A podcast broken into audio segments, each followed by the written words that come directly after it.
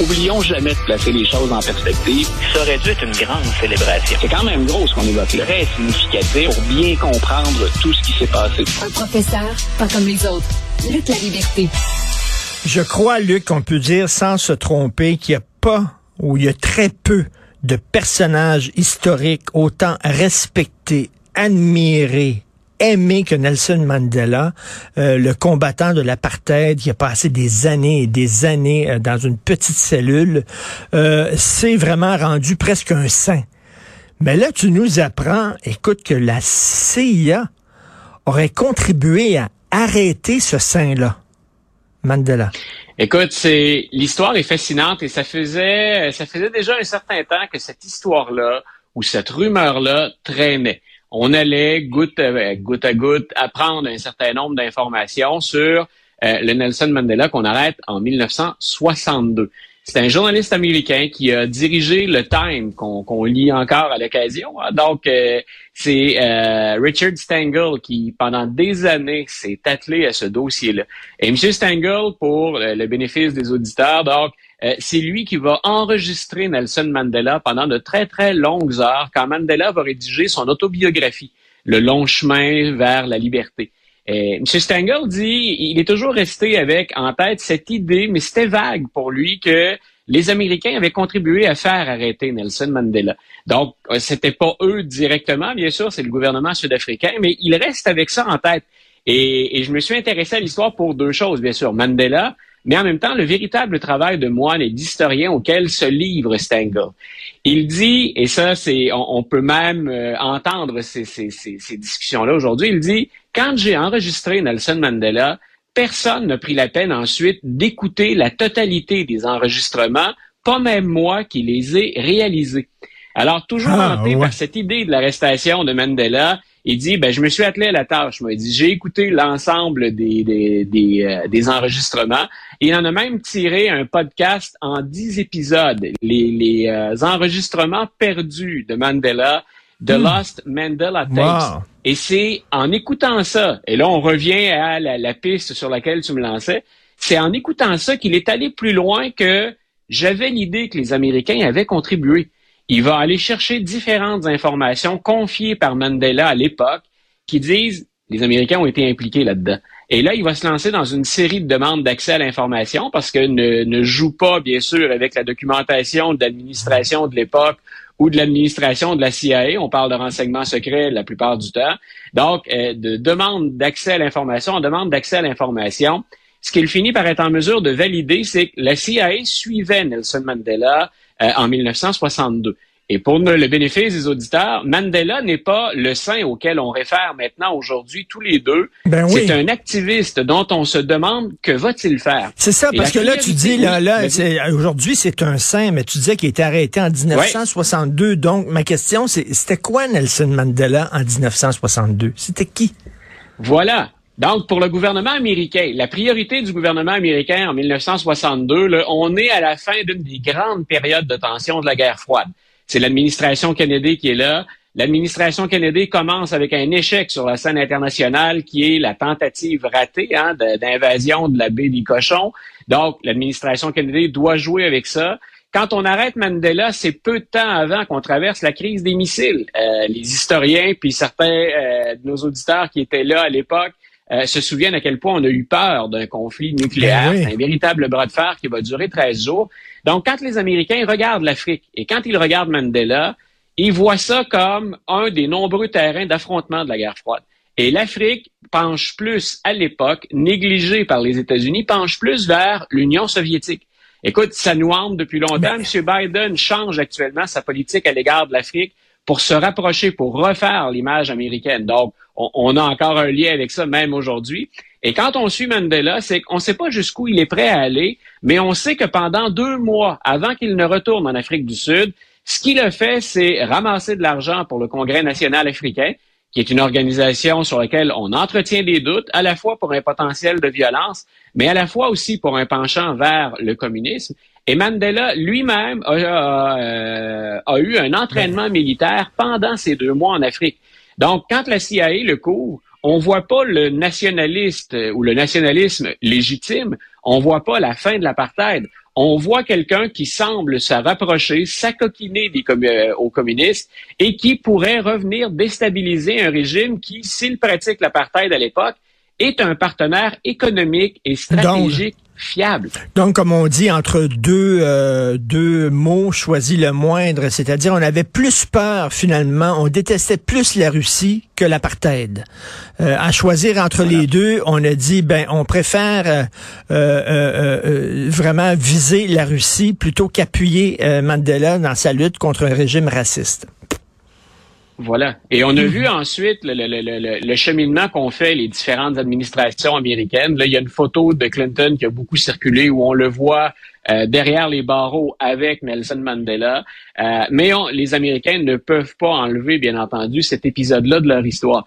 Quand tu dis ce qu'on regarde, c'est moins l'apartheid que la lutte à l'échelle internationale sur le communisme, il y a une formule du conseiller, euh, pas du, ben, du conseiller, du secrétaire à la défense sous euh, à la fois Kennedy et sous euh, Lyndon Johnson qui s'appelle Robert McNamara. On a souvent dit d'ailleurs que le Vietnam, c'est la guerre de McNamara. Dans un magnifique documentaire ben qu'il laisse avant sa ben mort, The Fog of War, hein, McNamara nous donne des leçons de politique étrangère. Puis il dit, maintenant, là, vous avez le luxe de la perspective. Moi, je vous replonge dans le bain. Quand on avait à gérer ça au jour le jour, et il y a une des leçons, et souvent j'en parle avec mes étudiants quand on aborde des sujets euh, délicats au, plan, disons, moral, comme ce dont on est en train de parler. Et McNamara va dire, grosso modo, une des leçons en politique étrangère, et j'en conviens avec vous, c'est pas toujours propre, c'est pas toujours joli, euh, mais jusqu'où faut-il faire le mal pour faire le bien? Euh, question, question, question, question que posait Spielberg dans son film sur Lincoln. Voilà. Hein, exactement. Voilà, exact, Exactement. Donc, McNamara récupère cette formule-là comme une leçon de politique étrangère. Mais c'est toujours tentant quand on se prononce à chaud sur un sujet de dire euh, allons-y pour euh, allons-y pour ce qu'on ce qu'on pense être le pire, mais quel est réellement le pire? Où est-ce que l'enjeu principal se trouve? Forcément, il y a des gens qui vont être abandonnés en, cours de route. Mais Et je défends pas la décision de la CIA ou de l'administration Kennedy, mais c'est le choix qu'on a fait à l'époque. Très bonne question existentielle pour un prof d'histoire. Enseigner ça à tes étudiants, c'est facile de juger ah, les décisions qui ont été prises à la lumière d'aujourd'hui. J'imagine mes collègues de philo euh, qui enseignent l'éthique s'amuser ben beaucoup avec des questions comme celle-là. Ça, a toutes sortes d'implications, mais quand on se met dans la peau d'un dirigeant, euh, on imagine en politique étrangère ou on imagine par exemple la sécurité nationale, à un moment donné, il faut prioriser. Euh, il y aura des victimes éventuellement. Où est-ce qu'on va? Dans quelle direction? Que va-t-on choisir? Euh, mais cette phrase-là de McNamara, pour moi, c'est comme un guide quand on interprète tout, ce qui se fait sur la scène internationale. Regarde l'Arabie saoudite, par exemple, le cas de Mohamed Ben Salman.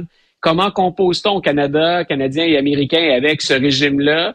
Ben on voit quelque part une application contemporaine de ben, de cette petite devise de M. Est-ce que, est que je pourrais aller jusqu'à à, parler du coup d'État contre Yalande? À l'époque, Yalande était peut-être vu comme, un agent, un agent des Russes. Et aujourd'hui, on dit c'est épouvantable ce qu'on a fait à Yalande au Chili. Mais à l'époque. Et, et, quand on analyse ça, tu vois, je, je, je, trouve ça bien que tu sortes ça, le, le, le hasard. On se rejoint une fois de plus Hier, c'est exactement l'exemple que j'ai donné quand j'en ai parlé en classe. J'ai dit, on va avec Allende, quelqu'un dont les intérêts, la philosophie, les valeurs pour son pays sont proches des valeurs américaines. Mais si on voit l'Amérique centrale, l'Amérique du Sud comme un terrain de bataille de la guerre froide, on va se ranger derrière Pinochet plutôt que vers quelqu'un avec qui on a plus d'atomes crochus au plan idéologique. Et on va aller vers Pinochet, qui, on le sait maintenant, euh, va s'avérer être euh, un meneur qui va être particulièrement brutal. Mais les Américains ont fait le choix. Entre les deux régimes et l'idéologie, nous, en fait, ce qu'on craint, c'est l'infiltration du communisme. Et Allende a fini par payer de sa vie, finalement, ce choix. Euh, L'assassin de Robert Kennedy, toujours derrière les barreaux, on lui refuse la liberté. Oui. Chiran, Chiran, moi, ça me fascine, ça. Pourquoi il a tué Robert Kennedy? Est-ce qu'on le sait? Écoute, ce serait euh, parmi les, premiers soubresauts ou contre-coups, je devrais dire, de la politique américaine euh, dans le conflit israélo-palestinien. Donc, les origines de Siran Siran l'amènent à critiquer ce que font les Américains. Et peu de temps avant, parce qu'on est en pleine campagne électorale, hein, quand il est assassiné, Robert Kennedy, on est dans les primaires démocrates de 68. Et il vient tout juste d'ailleurs à l'hôtel ambassadeur de souligner sa victoire en Californie pour devenir le candidat démocrate, M. Kennedy. Et quelques jours avant, il a donné un appui assez clair à Israël. Donc, c'est pas que Hmm. tout est noir et blanc et qu'il néglige carrément la question palestinienne, mais on le sait, c'est souvent l'orientation des gouvernements américains là, de longue date. On va finir par aller vers Israël en premier. Donc, Siran Siran en aurait eu contre cette euh, décision-là de Kennedy. Et c'est quelqu'un qui euh, souffrirait aussi de, de, de problèmes de santé mentale. Donc, c'est euh, assez documenté. Ce serait même un accident, euh, des coups à la tête qu'il aurait reçu. Mais il, aurait été pris, c'est là où, avec le temps, on est plus ou moins sûr de ce qu'il fait. Mais il aurait été pris dans une forme de délire. Et euh, c'est donc lui qu'on tient pour responsable de l'assassinat. Siran Siran lui-même va offrir des comptes rendus avec le temps qui se contredisent. Parfois, il plaide coupable, mais c'est pour éviter la peine de mort. Ensuite, il revient pour dire, ben c'est pas moi qui ai fait ça ou j'étais pas seul pour le faire. Euh, en 2018, le fils de Robert Kennedy, qui est un activiste, est allé rencontrer Siran Siran en prison et en sortant, à l'étonnement du reste de la famille, puis à l'étonnement d'un bon nombre d'Américains, il a dit, moi je pense qu'on devrait ouvrir ce dossier-là et libérer Siran Siran. Je ne crois pas qu'il soit l'assassin de Mais- mon père. Il en fallait pas plus pour que les nombreux théoriciens du complot autour de la famille Kennedy repartent en peur. Mais toujours est-il qu'il demandait, encore une fois, Siran Siran à être libéré. Il est en prison depuis l'assassinat de RFK.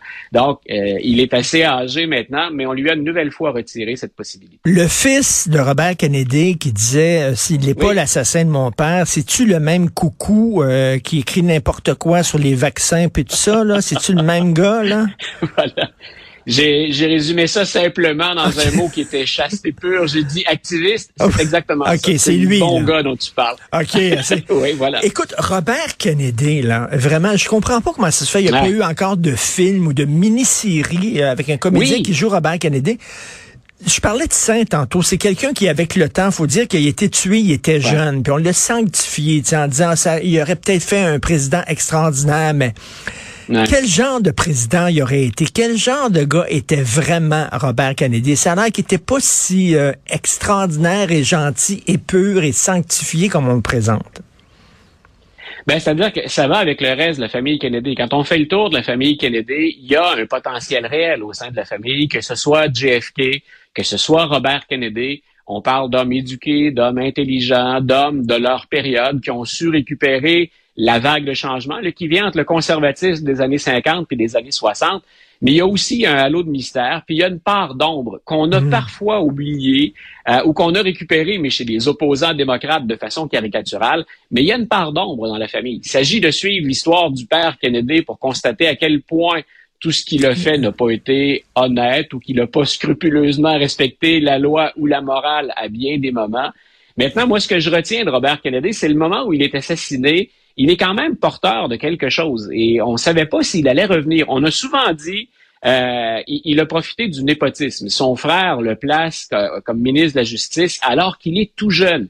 Ça a contribué à faire des Kennedy des gens qu'on a mis de côté un peu en disant attendez un peu, il y a plein de vétérans là, dans l'équipe, oui. il y a des gens plus qualifiés Ben oui. que Robert Kennedy, Euh, mais il va faire un, un assez bon travail de ce côté-là. Et si on, on- on constate là où on est rendu la question raciale en 1968, on regarde le nombre d'assassinats qu'il y a eu. JFK, il y a Malcolm X qui est décédé, euh, Martin Luther King va décéder. D'ailleurs, les gens se rappelleront peut-être que c'est lui qui calme le jeu en prononçant un discours après l'assassinat de Martin Luther King. Il va apprendre à la foule qu'MLK a été assassiné et va ensuite y aller d'un discours qui a marqué les esprits à l'époque. J'aurais bien aimé, moi, euh, et ça c'est la limite de l'historien, je peux pas aller avec j'aurais bien aimé, on peut pas écrire l'histoire avec des si, mais comme euh, comme individu, j'aurais bien aimé voir ce qui serait sorti par la suite. Ben oui, Euh, mais parce que, je répète, la famille Kennedy était hantée par un... Il y a, disons que des Et- squelettes dans le placard, il n'y a pas que Donald Trump ou Non. Bill Clinton qui ont inventé ça. La façon dont je vois ça, avait- moi, John F. Kennedy, Robert Kennedy, c'est good cop, bad cop. C'est-à-dire que John Kennedy, c'était la- la- la- tu sais, le, le- le- personnage qui était lumineux et tout ça. Et celui qui faisait la sale job, c'était Robert Kennedy. Ouais. C'est comme ça que je les vois, un peu la dynamique entre les deux. Mais bref, bref un personnage absolument fascinant. Merci, euh, Luc La Liberté. Et j'espère que tes étudiants sont conscients à quel point ils sont chanceux de t'avoir comme prof d'histoire. Merci, Luc. Ah, bien chanceux qui continuent à s'inscrire. Alors, c'est un bonheur partagé. Une bonne semaine, une bonne fin de Salut. semaine. Bye. Bye.